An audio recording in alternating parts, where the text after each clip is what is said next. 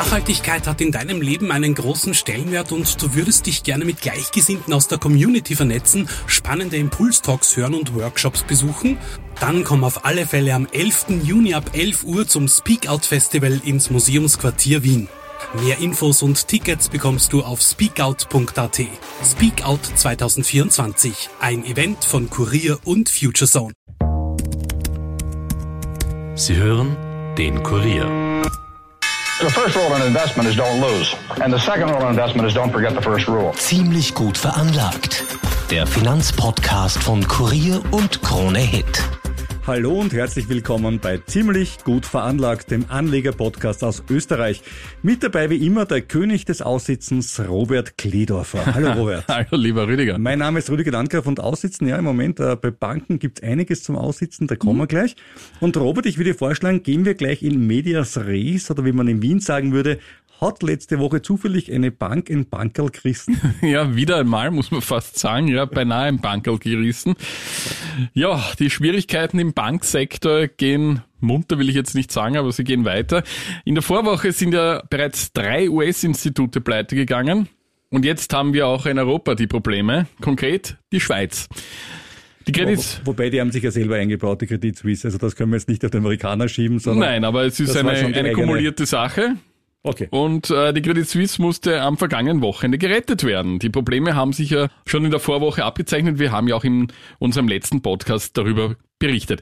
Die von Skandalen gebeutelte Bank ist nach dem Crash der Silicon Valley Bank wegen neuerlicher Geldabflüsse ins Trudeln geraten und nachdem der größte Anteilseigner, die Saudi National Bank, mitteilte, kein frischen Mittel der Credit Suisse mehr zu geben, haben wir dann den Salat gehabt. Die, die Folge war ein großer Kurssturz und schließlich musste mittels Notfallskrediten in Höhe von 50 Milliarden Dollar von der Schweizer Nationalbank zur Verfügung gestellt, das Institut gestützt werden. Und das war aber dann noch lange nicht alles. Wobei die 50 Milliarden ja noch nicht so richtig jetzt überwiesen worden sind oder aus dem Tresor der Schweizer Nationalbank Nein. in Gold rübergetragen wurden, sondern ist eine Kreditlinie, die man, die man abrufen kann oder auch nicht. Das käme ja von der Wien Energie. Jo, jo, jo. Da waren es aber keine 50 Milliarden, da waren es 2 Milliarden. Ja, und Kleiner die haben dafür auch für großen politischen so ist es. Ärger gesorgt. Jedenfalls der Kursrutsch hat sich äh, fortgesetzt, nämlich in dem Fall der Kursrutsch bei der Credit Suisse und das war ja ganz spannend, letzte Woche, wo man sich angeschaut hat. Am Freitag gab es dann diese Gegenbewegung, da konntest du an einem Tag 30 Prozent gewinnen, da ist ein bisschen über 2 Euro raufgegangen. Und äh, ja, dann kam natürlich das Übernahmeangebot und dann war irgendwie klar, dass das weniger wert sein wird, aber da kommen wir dann gleich dazu. Die UBS bekommt nämlich um drei Milliarden Franken die Credit Suisse. Das klingt jetzt wenn man sie hat, auch billig, drei Milliarden Franken. Ja, vor allem für eine, für eine, für eine Großbank wie die ja, UBS natürlich. eigentlich. Ne? Aber man kauft sich ja da auch einige Probleme ein und man weiß vielleicht noch nicht einmal komplett, welche Probleme mhm. man sich mhm. einkauft, weil was schlummert denn da noch alles in der Credit Suisse? Die haben relativ wenig ausgelassen äh, ja. in letzter Zeit, muss man leider sagen. Ja. Äh, 200 Milliarden gibt es noch an Liquiditätshilfe an beide Banken von der Schweizer Nationalbank. Auch die wiederum ist nicht so, dass sie einfach äh, produziert, gedruckt wird im Franken und verteilt, sondern ist auch eine Kreditlinie und die Schweiz ja. kann sich's leisten. Ich fand spannend, weil den Schweizern unterstellt mir meistens, dass sie recht langsam und behäbig sind und sehr betulich arbeiten, aber da kann man schon allein aufgrund der schnellen Zeit, in der das passiert ist, feststellen, da war die Kacke am Dampfen. Da musste schnell gehen und äh, es gab ja auch Druck von Seiten ausländischer Regierungen und Notenbanken, die den Schweizern da ein bisschen auf die Füße gestiegen sein sollen. Neun Milliarden will auch noch die Schweizer Regierung zuschießen, wenn es notwendig sein sollte. Also in Summe knappe 260, genau 259 Milliarden Franken die man in das Institut reinsteckt. Und das ist dann doch immerhin schon ein Drittel der Wirtschaftsleistung der Schweiz. Also das ist auch für die Schweiz jetzt kein Kleingeld. Aber wie gesagt, das heißt ja nicht, dass das Geld wirklich fließt. Das soll ja primär mal die Anleger beruhigen und ihnen zeigen, pass auf, die Marie sicher nicht abziehen. Ja, und dass die Bank nicht über Nacht pleite geht. Also das war auch ein der große Sinn dahinter. Jedenfalls ist das die bedeutendste Bankenfusion in Europa seit der Finanzkrise vor 15 Jahren. Die Credit Suisse und UBS sind nämlich die zwei größten Schweizer Banken, gelten als systemrelevant für das Finanzsystem des Landes. Sie gehören aber auch zu den 30 Banken weltweit, die als too big to fail eingestuft werden. Das heißt, man sollte sie eher nicht krachen lassen gehen.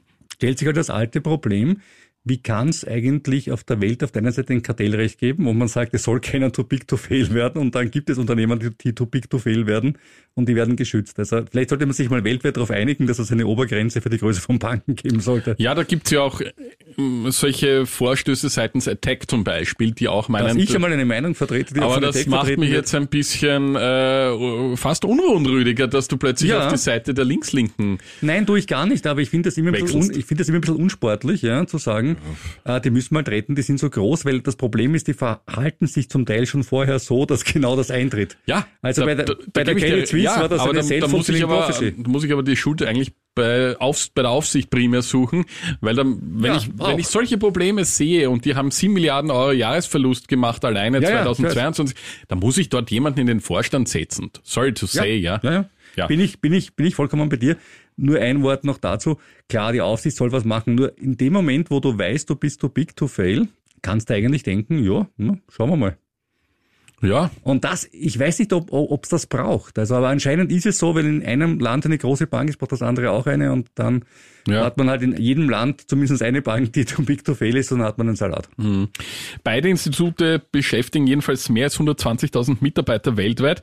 Nun droht ein Abbau von mindestens 10.000 Jobs allein in der Schweiz und obwohl es natürlich Geschäftsbereiche gibt, wo sich die Banken nicht überlappen. Ja, spannend ist auch, wer finanziell zum Handkuss kommt. Die Aktionäre der Credit Suisse nämlich nur bedingt. Sie erhalten für 22,48 Aktien der Bank immerhin eine Aktie der UBS. Also ja, immerhin. Das ist ein Gegenwert, wenn man aktuellen äh, UBS-Kurs nimmt, von 76 Rappen. Vor dem Deal war es noch bei 1,86 Franken. Also ist runtergegangen. Aktuell werden sie gehalten bei 82 Rappen.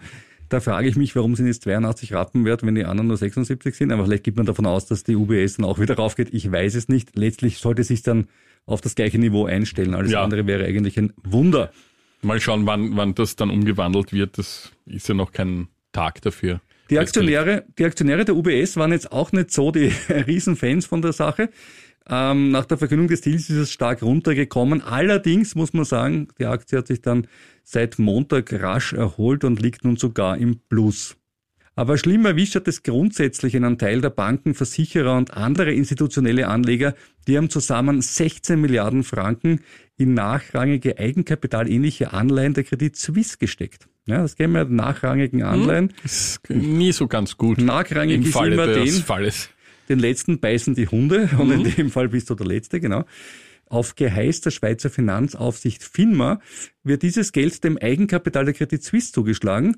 Das heißt, die Inhaber dieser Papiere verlieren einfach ihr eingesetztes Geld. Das ist bitter, ja. Das ist bitter, ja. Äh, zunächst ist noch unklar, welchen Großanlegern höhere Ausfälle drohen. Österreichische Banken, ist die gute Nachricht, sind davon nicht betroffen. Die Allianz Fondtochter PIMCO, einer der größten Vermögensverwalter der Welt, hat mit den wertlos gewordenen Anleihen einem Insider zufolge immerhin 340 Millionen Dollar verloren. Und viele Investoren könnten auch in Asien sitzen. Mhm. Jetzt sagt man ja natürlich 16 Milliarden, klingt viel, ist auch viel, aber wenn sich das dann aufteilt auf viele Investoren, jetzt 340 wird wahrscheinlich schon eine der größeren Positionen sein. Aber lassen wir uns überraschen, wenn es dann noch treffen wird. Man sieht aber, dass sich die Schweiz, wenn man es jetzt äh, freundlich formuliert, recht wenig scheißt ich denke, wie oft man versucht hat, institutionelle Investoren zu schonen. Ich erinnere an die Griechenland-Krise und so mhm. weiter. Da sagt man einfach, ja, war halt eine nachrangige Anleihe. Ja, spannend, dass hier die Aktionäre eigentlich besser wegkommen, besser wegkommen ja, ja. als die Anleihen. Mein, besser, ja, alles relativ gerechnet. Aber im ja. Vergleich? Die kriegen sind noch ein bisschen was. Die, die anderen, die anderen total ausfallen. Ja, Obwohl, ja, ja da kann man vielleicht sagen, da sind halt Privatanleger auch dabei und vielleicht will man denen ein bisschen was zugutekommen lassen. Ich weiß es nicht, was da der Hintergedanke war. Ich, war alle ich glaube, dass man einfach dabei. mal gesagt hat, eine nachrangige Anleihe ist höher verzinst als eine nicht nachrangige, sonst bist du der Trottel, wenn du das kaufst. Äh, und wenn das dann so ist, dann muss das Risiko eben auch tragen. Ja. Total arg. Für höhere Zinsen zahlt man höheres Risiko. Sie werden ja wow. wahrscheinlich auch wissen, wer diese Besitzer sind von diesen Anleihen und werden sich gedacht haben, da gibt es jetzt keinen, der so eine große Position hat, der jetzt mit untergehen könnte, die werden sich das schon angesehen haben, denke ich, und haben gesagt, na, dann werden wir die halt jetzt. Wäre ja spannend gewesen, wo die noch notiert sind, diese Anleihen. Die waren ja sicher auch nicht mehr ganz bei der Nominale zu Hause. Wahrscheinlich nicht. Könnte ich ne? mir vorstellen. Nein, nein. In der Fachsprache werden jedenfalls diese Anleihen auch Coco Bonds genannt. Abkürzung für Contingent Convertible Bonds. Und sie wurden, diese Art von Anleihen wurden nach der Finanzkrise 2008 erfunden und sollten eigentlich einen zusätzlichen Puffer bieten, falls die Kapitaldecke einer Bank in der Krise zu dünn wird. Insgesamt ist dieser Coco-Markt rund 210 Milliarden Euro groß, weltweit. Und als Privatanleger kann man etwa über ETFs hier investieren. Und der Markt ist nach diesem Credit Suisse-Ausfall nun ziemlich verunsichert. Ein Beispiel, äh, ein börsennotierter äh, Anleihenfonds, der diese Anleihen, diese Kokos eben beinhaltet, von Invesco stürzt am Montag um bis zu 14 Prozent ab. Es ist übrigens nicht der erste Fall, wo diese Coco-Bonds einen Totalausfall melden, nämlich bei der Übernahme der spanischen Banco Popular durch die Bank Santander war das auch der Fall. Da gab es auch einen Totalausfall. Auch auf Gefahr hin, dass du mich jetzt endlich dem Metec-Lager zurechnest, was ich für ein bisschen ungerecht finde, aber egal. Naja. Muss man schon noch sagen, zwei Zahlen, die einem auch ein bisschen Kopfschmerzen machen. Wir haben sieben Milliarden Verlust, hast du ja gerade vorher erwähnt. Mhm. Äh, gleichzeitig haben wir in dieser Zeit eine Milliarde an Boni zugesagt ans Management. Ja. Nein, das ist, geht natürlich gar nicht. Also da brauche ich jetzt da brauchen wir gar nicht drüber Sind reden. wir beide bei ja, was das, das betrifft. Das ja. geht nicht. Äh, jetzt unabhängig davon, ob jetzt die Bank de facto äh, am Ende der Eigenständigkeit ist, also wenn ich in einem Jahr sieben Milliarden Verlust baue und ich zahle eine Milliarde Franken aus. Dann hätte ich ohne die nur, Bone, sechs, nur sechs Milliarden Verlust ja. gemacht. Das also das, das, das geht krieg, einfach nicht. Das kriege ich im Kopf noch hin. In einem internen Memo hat die Bankenangestellten dann versichert, nicht etwa, dass man sagt, man übt sich im Verzicht, nein, sondern dass noch nicht gezahlte Boni und Gehaltserhöhungen wie geplant gezahlt werden und dagegen gab es zu Wochenbeginn, man höre und staune, sogar Proteste in Zürich. Ja, das ist für Schweizer Verhältnisse bemerkenswert. Generell fallen die Reaktionen auf die Fusion eher negativ aus. Die Neue Zürcher Zeitung titelte etwa, ein Zombie ist weg, doch ein Monster entsteht. Der Tagesanzeiger wiederum schreibt, diese Übernahme ist ein historischer Skandal und auch politische Parteien in der Schweiz beschweren sich über die Vorgehensweise. Und die Ratingagenturen Moody's und Standard Poor's haben den Ausblick für Verbindlichkeiten der UBS gesenkt. Das langfristige Einlagenrating und das Rating für vorrangige unbesicherte Verbindlichkeiten lautet neu nun negativ nach vorher stabil. Denn die Transaktion bringe bedeutende finanzielle und kulturelle Integrationsherausforderungen mit sich. Rüdiger, wie ist da deine Meinung zu dieser ganzen Causa? Ja, also Liebesheirat, glaube ich, was keine, das steht schon einmal fest, das wäre so eine, eine Notfallshochzeit. Aber jetzt mal ehrlich, was wären die Alternativen gewesen? Okay, Pleite geht nicht, weil, vorher diskutiert, systemrelevant. Verstaatlichen kann man natürlich, aber dann hat der Schweizer Steuerzahler gleich die ganze Bürde am Hals und ob man das unbedingt dem Wahlvolk erklären möchte, weiß ich auch nicht genau. Und so bleibt halt das jetzt übrig. Man steht mit einer Garantie bereit, hofft, dass er nicht schlagend wird und die UBS wird die Grot schon fressen, die ja halt versüßt wird mit einer Kreditlinie, auf der sie lange dahinschwimmen kann, auch wenn Moody sagt, negativer Ausblick mit der Kreditlinie geht er schon noch ganz ja, gut dahin. Ja, ja, ähm, ja. für mich steht natürlich auch außer Frage, dass da gehandelt werden musste. Ich weiß aber nicht, ob diese Fusion die beste Lösung ist. Nicht nur aus dem Grund, dass jetzt ein Mega-Institut entsteht, wo es noch mehr Risiken dann mit sich bringt. Ich sehe es auch aus marktwirtschaftlichen und wettbewerbsrechtlichen Gründen als heikel, weil jetzt ist die UBS ja schon seit einiger Zeit an der CS interessiert, so halb zumindest. Und jetzt ist der Preis natürlich günstig, aber es kann nicht Aufgabe der Politik sein, hier dermaßen einzugreifen, quasi einen anderen Marktteilnehmer zu zwingen, Ihr übernehmt das jetzt. Warte, und die, und die UBS hat sich auch anfangs ja doch ein deutlich gewehrt. Du, du wart, das ist ja total verrückt, wenn die Politik das macht. Das wäre so wie im österreichischen Lebensmitteleinzelhandel. Immer wenn eine Kette pleite geht, eine der zwei großen Ketten den Zuschlag bekommt. Das kann ich mir überhaupt nicht vorstellen, sowas. Ja, aber die haben das freiwillig übernommen, die Marktanteile. Ne? Wie kann, also. sowas, wie kann sowas geben? Ich glaube, nur keine Awareness, die Geschichte. Ja, ja äh, keine großen Ko Kollapse, keine Massenentlassungen und so weiter. Und ja, dann hat man lieber die, dann hat man lieber die Konzentration und da hast du vollkommen recht, handelt sich langfristig ein deutlich größeres Problem. Ja. Und jetzt, jetzt kann man sagen, die Beruhigung ist eingekehrt, die Märkte sind jetzt wieder stabiler, aber die Frage ist, wie lange das Ganze anhält. Ja, äh, und vor allem so ist noch nicht die völlige Ruhe eingekehrt. Wir haben ja noch immer Patienten, wie zum Beispiel die First Republic Bank aus San Francisco. Ja. ja. San Francisco weiß man Silicon Valley Bay Area. Ne? Ja, ne? aber hatten wir schon ja mit der SVB, Silicon Valley Bank ja. die Sache. Aktienkurs massiv runter, seit Jahresanfang um 47 Prozent, aber auch kein Wunder, denn sie musste ja von anderen Banken mit 30 Milliarden Dollar gestützt werden. Unter anderem von der Bank of America, Citigroup und JP Morgan Chase. Die wollen darin einen Vertrauensbeweis für das amerikanische Bankensystem sehen. Na gut, so kann man es auch dann nennen, wenn man einspringen muss, wenn es kracht. Warum kam diese Bank überhaupt in die Krise? Und ja, das übliche Problem. Es gibt sehr viele Einlagen von wirklich reichen Leuten dort. Die Einlagensicherung reicht aber nur bis 250.000 Dollar. Das ist für Leute wie uns meistens ausreichend. Aber wenn du jetzt 10 Millionen dort liegen hast, sind die 250.000 auch nur ein schwacher Trost. Nachhaltigkeit hat in deinem Leben einen großen Stellenwert und du würdest dich gerne mit Gleichgesinnten aus der Community vernetzen, spannende Impulstalks hören und Workshops besuchen? Dann komm auf alle Fälle am 11. Juni ab 11 Uhr zum Speak Out Festival ins Museumsquartier Wien. Mehr Infos und Tickets bekommst du auf speakout.at. Speakout 2024, ein Event von Kurier und FutureZone. Und deswegen bestand die Sorge oder besteht die Sorge, dass die Anleger ähnlich wie zuvor bei der Silicon Valley Bank das Geld einfach abziehen. Und dann beginnt dieser berühmte Teufelskreis. Die Bank muss beginnen, Staatsanleihen zu verkaufen, die sie ja selber als Sicherheit halten. Und dabei machen sie dann Verluste. Hm. Und genau das ist es. Für mich steckt ja das größte negative Potenzial in den diversen Anleihen, die die Banken selbst halten, denn sie verlieren durch die Zinserhöhungen deutlich an Buchwert, weil ja die Kurse fallen dieser Anleihen. Und das ist prinzipiell ja so lange egal, solange sie bis zum Laufzeitende gehalten werden. Es muss aber nicht sein, weil wenn irgendwelche Probleme auftauchen, dann müssen die verkauft werden. Das Problem hatten wir bei Silicon Valley Bank und wir wissen nicht, wo das noch auftreten könnte.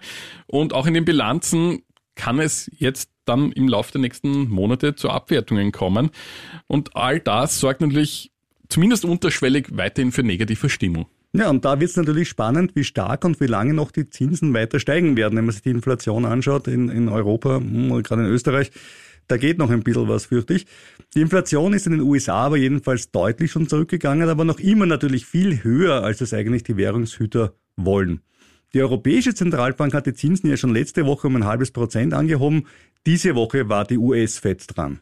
Ja, und die Fed hat wie von vielen schon vor den Bankproblemen erwartet das Tempo ein bisschen rausgenommen und nur um 0,25 Prozentpunkte die Leitzinsen angehoben. Ein maßvoller Schritt aus meiner Sicht und angesichts der Umstände ein guter Kompromiss zwischen den unterschiedlichen Interessen. Spannend auch, was sich bei den Rohstoffen tut. Robert, der Ölpreis ist ja völlig abgeschmiert. Ja, mit rund 75 Dollar fast der Sorte Brent liegt er so tief wie seit Ende 2021 nicht mehr. Offenbar wird eine Bankkrise befürchtet, wodurch auch die Konjunktur betroffen wäre und das würde eine sinkende Nachfrage nach Öl bedeuten. Und bei Gold wiederum wurde die Marke von 2000 Dollar je Unze durchbrochen. Das ist der höchste Stand seit Beginn des Kriegs in der Ukraine. Gold gilt ja als sicherer Hafen, wohin sich Anleger bei Problemen flüchten. Als Alternative gilt ja auch das digitale Gold, nämlich die Kryptos und Bitcoin. Totgesagte leben länger. Seit Beginn der Vorwoche hat der Kurs um mehr als ein Viertel zugelegt und auch Ethereum ist um 20 Prozent drauf, aber im Vergleich zu Bitcoin gefallen. Beide natürlich noch weit von ihren Höchstständen entfernt, aber trotzdem für die geprüften Bitcoin-Anleger mal ein bisschen Zeit zum Durchatmen. Ja, kommen wir nun zu anderen Themen, die uns in den letzten Tagen bewegt haben? Kommen wir zu, zu normalen Unternehmern, die irgendetwas herstellen, was man kaufen kann. Ja, nicht zu Banken. Und nicht zu Banken, Bitcoin, Gold. Auch bei, Kommen wir mal zu was Ja, Handfesten. aber auch, lieber Rüdiger, bei diesem Thema kann ich die Banken leider nicht außen vor lassen, denn die Banken machen Druck. Nämlich, wo machen sie Druck? Beim deutschen Batteriehersteller Warta. Bei Herrn Theuner. Beim Herrn Theuner, Michael Theuner, der österreichische Investor und Mehrheitseigentümer, denn die Banken sagen, bei Warta muss drastisch gespart werden und sie hatten ein Sanierungsgutachten gefordert, um die Überlebensfähigkeit des Unternehmens zu prüfen. Darin kommen die Prüfer zu dem Schluss, dass Warta saniert werden kann und klare Wachstumsperspektiven hat. Das finde ich mal ganz gut. Allerdings Voraussetzung dafür sind Kostensenkungen bei Beschaffung, internen Prozessen und Personal, was bedeutet Personalabbau, sowie eine Verbreitung der Kundenbasis und eine vor allem schnelle Kapitalspritze. Also das heißt, einfach, man sollte billiger produzieren und mehr verkaufen an mehr Leute. Finde ich, finde ich toll. Also ja, wir sind glaub, überall so rein. Könnte man generell äh, bei Produktionsbetrieben. Bei, ne? hätte, ich, hätte, ich, auch schreiben können. Ja, das, ja, das Berater halt, ne, Beratersprech. Äh, eine Einigung mit den Banken gibt es derzeit noch nicht, aber die Gespräche sollen sehr weit fortgeschritten sein. Die Einigung ist jedenfalls Voraussetzung dafür, dass Teuner Der 55 Prozent des Unternehmens hält mit seiner Montana Tech Components 50 Millionen Euro frisches Kapital zuschießt. Ich finde es gut, dass Teuner an das Unternehmen, das er selber gegründet hat, weiterhin glaubt. Und ja. ich denke, mit einer Restrukturierung hat man da auch Chancen. Mit dem Erlös aus dem Verkauf von 4 Millionen neuen Aktien an Teuner will Warta gezielt in wichtige Innovationsfälle investieren, vor allem aber in das Geschäft mit Energiespeichern. Warta hatte bereits im Vorjahr mehrfach seine Prognose senken müssen, auch wegen der zurückgehenden Nachfrage nach Knopfzellen. Pläne für den Neubau einer Fabrik für Batteriezellen für Elektroautos wurden allerdings mangels Abnahmezusagen gestoppt. Und vor allem das Geschäft mit Mikrobatterien, Knopfzellen und Haushaltsbatterien muss profitabler werden. Witzigerweise, jetzt könnte man meinen, die Aktie ist im Totalabsturz äh, nach dieser Nachricht. Nein, ist sie nicht. Äh, die Aktie habe ich selbst, äh, notiert aktuell bei rund 25 Euro. Das ist fast wieder beim Ausgabepreis von März 2018 angelangt, nachdem sie in der Spitze im August 2021 schon auf 155 Euro geklettert war. Allerdings waren da auch äh, Spekulanten auf diversen Webplattformen da mit im Spiel. Jedenfalls hätte ich eigentlich mal verkaufen sollen. Und nicht aussitzen. Ja, da hat es eigentlich auch gar nichts man zum Aussitzen Gewinne, gegeben. Man kann auch Gewinne aussitzen. Ja, richtig. Ja, das war wirklich doof von mir. Ja. Kann passieren. Passiert, passiert dem Besten. Und ist mir auch schon oft passiert. Äh, was soll ich sagen mit den Tech-Aktien? Da gibt es ja. genügend, wo ich schon einen Gewinn hätte machen können. Äh, was du mit dem Geld damals hättest machen können, und das ist super, jetzt haben wir wieder die Zeitmaschine, ja, das ist unser das ja, beste Tool Wir sollten für uns Anleger. auch einen eigenen, Jingle für eine ja, Zeitmaschine Zeit, überlegen. Die Zeitmaschine. Robert fliegt zurück in den August 2021, verkauft um 155 Euro seine wunderschönen Warta-Aktien und kauft sich Rheinmetall. Mhm. Ja, ich kaufe ja. aber keine Rüstungsaktien. Das stimmt nicht ganz, da kommen wir gleich dazu. Äh, aber es stimmt, einen Waffenhersteller im Portfolio muss man mögen. Aber spätestens seit Putins Angriffskrieg stehe zumindest ich auf dem Standpunkt, dass Waffen dann böse sind, wenn sie die falschen haben und dann gut, wenn sie die richtigen haben. Und solange die Bösen viele Waffen haben, brauchen die anderen leider auch welche. Da hast du recht. Das ist meine nicht so pazifistische Ansicht. Äh, Rheinmetall ist jedenfalls seit dem Start von Putins Angriffskrieg um 144 Prozent gestiegen, also innerhalb ja. von ein bisschen mehr als einem Jahr. Hat sich also mehr als verdoppelt. Die Dividende wird auf 4,3 Euro pro Aktie erhöht. Bei einem Kurs von 260 sind das aber auch nur 1,6 Prozent. Das Rüstungsgeschäft läuft gut bei denen. Was sie negativ spüren, ist das zweite Standbein, die Automobilbranche, die sich nur langsamer als erwartet erholt. Jedenfalls hat sich Rheinmetall deutlich besser, und jetzt kommen wir zu deinen rüstungsschwarzen Flecken auf deiner Investorenweste, naja, das deutlich besser entwickelt als der von uns gekaufte US Aerospace und Defense ETF.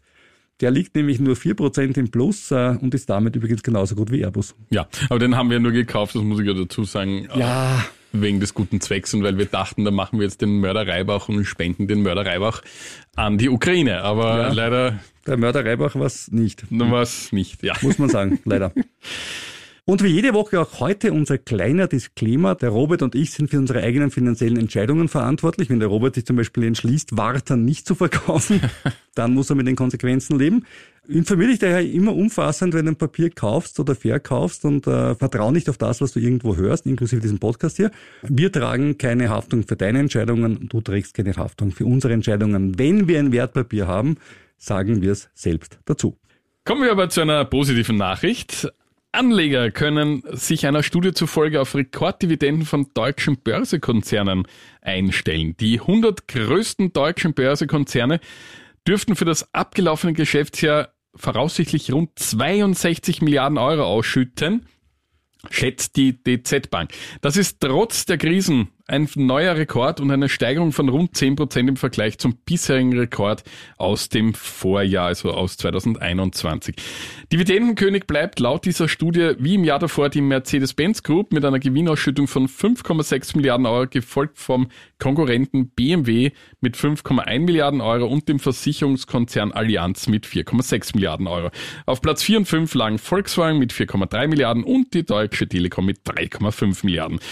Gut, mit VW und Mercedes bin ich ja bei zwei der fünf immerhin mit dabei. Und ich bei der fünf, nämlich bei Volkswagen. Aber die Ausschüttung von Volkswagen ist zwar eine nette Sache, aber gemessen, wie sich der Aktienkurs entwickelt hat im letzten Jahr. Ja, und äh, dann ist das kommt Trostpflaster. Die, das Steuerthema, das leidige. Ja. ja, natürlich. Aber das, wir zahlen in Deutschland extrem hohe Käst wie Österreicher, das stimmt. Und das zweite ist natürlich, äh, ja, äh, Ich wünsche der VW-Aktie, dass sie wieder raufgeht. Deswegen habe ich sie ja. Ja. Apropos Mercedes, hast du ja vorher angesprochen, mhm. die ja die Dividenden-Kaiser sind, die haben vor dem Europäischen Gerichtshof eine Niederlage erlitten und zwar wegen des sogenannten Thermofensters.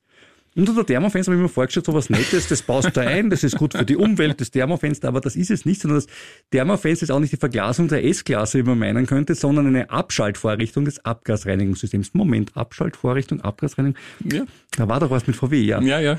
Ja, Mercedes hat auch sowas gebaut, nämlich um den Motor zu schonen. Es soll in bestimmten Außentemperaturbereichen dann einfach nicht mehr Harnstoff einspritzen, also auch bekannt als AdBlue, damit der Motor nicht beschädigt wird, damit er dann nicht feucht wird und so. Und unter 10 Grad wird ihm das Einspritzen von Harnstoff äh, unterbunden. Ja, also eigentlich alles gut gemacht für den Zustand des Autos. Genau, ist total nett. Äh, das Auto ist halt nicht alles, wenn es äh, Umweltgesetze gibt, wo halt drinnen steht, wie viel Stickoxide man raushauen darf. Äh, der Europäische Gerichtshof hat jetzt entschieden, dass Käufer jetzt Schadenersatz fordern können. Es sind 1900 Verfahren anhängig. Und warum hat er das gemacht?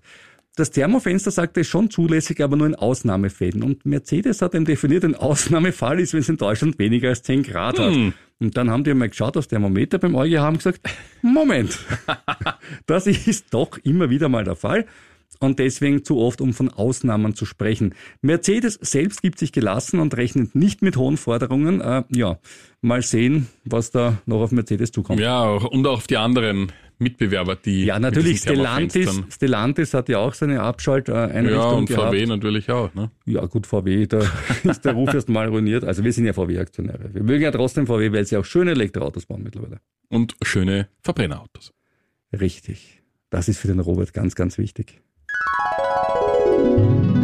Aber wenn wir schon mal das Wort Elektroauto gehört haben, kommt natürlich Elon Musk vorbei. Es geht heute gar nicht mal um Tesla, sondern es geht um andere Elon Musk äh, Sachen. Du bist ja Journalist, äh, mhm. Robert, und bist ja gewohnt, dass du an, dich an Pressestellen wendest um spannende Informationen. Ja. Schreib doch mal eine SMS, oder Entschuldigung, schreib eine E-Mail an press.twitter.com und du bekommst eine Auto-Reply, nämlich einen braunen Gackhaufen. Das ist nett. Das Gackhaufen-Emoji, genau. Der schickt er automatisch zurück, aber gut, wahrscheinlich hat äh, Elon Musk alle Leute aus dem Press Department rausgeworfen und bei der Auto-Reply ist ihm auch nichts Lustigeres eingefallen als das. Ja, also das ist im Moment die Pressearbeit von Twitter. Großartig. Was ihn allerdings wirklich mehr stört, ist der Erfolg von OpenAI. Besser bekannt äh, für uns als das Produkt der ChatGPT. Und zwar deswegen, weil es eigentlich eine Stiftung ist, die dann eine kommerzielle Tochter gegründet hat, die jetzt 30 Milliarden wert ist.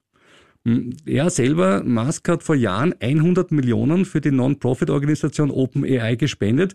Hätte er sich stattdessen damals an einer Firma beteiligt, hätte er jetzt äh, einen Teil des bei Twitter versenkten Geldes wieder herinnen. Da habe ich mir gedacht, fragen wir doch jemanden, der sich wirklich damit auskennt, einen, einen echten Insider, ähm, ja, hey ChatGPT, findest du es okay, dass deine Firma als Non-Profit-Organisation gegründet wurde und jetzt 30 Milliarden Dollar wert ist? Als eine künstliche Intelligenz bin ich nicht in der Lage, moralische Urteile zu fällen, aber ich kann Ihnen einige Informationen zur Verfügung stellen, die Ihnen helfen könnten, Ihre Frage zu beantworten. OpenAI wurde 2015 als gemeinnützige Organisation gegründet, um die Entwicklung von künstlicher Intelligenz, KI, zu fördern und sicherzustellen, dass die Vorteile der KI allen zugutekommen. Schön. Obwohl OpenAI ursprünglich als gemeinnützige Organisation gegründet wurde, hat es sich zu einem Unternehmen entwickelt, das sich auf die kommerzielle Nutzung von künstlicher Intelligenz konzentriert. Die Bewertung des Unternehmens spiegelt seine Bedeutung in der Branche wider und kann als ein Indikator für den Erfolg seiner Projekte und Investitionen betrachtet werden. Letztendlich liegt es jedoch im Ermessen der Öffentlichkeit, zu entscheiden, ob die kommerzielle Nutzung von KI durch eine ehemalige gemeinnützige Organisation in Ordnung ist. Ja, also keine klare Position beziehen in einem langen Statement. Also für einen durchschnittlichen Politiker äh, würde es aus meiner Sicht bereits reichen. Ja, es wäre mal spannend, da ChatGPT im Interview mit Martin Tür äh, zu erleben. Das wäre sicher witziger, weil wie gesagt, die Unterschiede in der Antwort waren jetzt zu manchen Politikern ja, ja. Äh, ja relativ ähnlich. Ja, genau. Ja, und halt absolut stur und keine eigene Meinung. Aber ist okay. Äh, ChatGPT äh, in aller Munde jetzt ja äh, seit letzter Woche in der Version 4.0 die ja wieder ganz tolle neue Dinge macht und äh, die Zentralmatura noch besser bestehen wird und immerhin das US-amerikanische oder kalifornische genau genommen Bar-Exam geschafft ja, hat. Ja gut, ich meine, die US-Matura... Nein, nein, nein, unsere Zentralmatura. Also unsere. Auch schon, auch schon das, auch schon das Chat GPT 3.5 äh, hat, hat es geschafft, die Matura, mit Ach und Krach, aber doch. Immerhin, Na, kann man sich so ausrechnen, in zwei, drei Jahren wird es wahrscheinlich dann noch besser. So ist es. Es wird noch besser werden und dann erklärst du deinen Kindern in zwei, drei Jahren, warum sie in der Schule noch was lernen, wenn es eh ChatGPT besser ja, kann als ich. Mir schwand Übles. Mir schwand Übles. Mir schwand Gutes, denn in einer Woche sind wir bekanntlich entweder schlauer oder reicher oder beides. Aber vor allem schwant mir, schwant mir dann Gutes, äh, wenn ihr diesen Podcast mögt und ihn mit vielen Sternen verseht. Das ist total super. Wenn ihr nicht mögt, schreibt es einfach an den Robert. Also der Fein, freut ja, ich freue mich über alle. An äh, robert.kledorfer, nein, ihr schreibt es natürlich an unsere super Adresse, ziemlich gut veranlagt, at kurier.at oder eine Postkarte an den Kurier Leopold Unger Platz 1 in A 1190 Wien zu Handen Robert Kledorfer. Positive Sachen sind zu posten bei den üblichen Verdächtigen, bei den Datenkraken eurer Wahl, sei es Amazon, Spotify, Apple, Google und wie sie denn alle heißen. Aber am schönsten klingt der Podcast noch immer auf Kurier.at und KroneHit.at. Das muss ich auch einmal sagen an der Stelle. Definitiv. Ja, wir hören uns dann nächste Woche wieder. Vielleicht reicher. Aber ziemlich sicher weiser.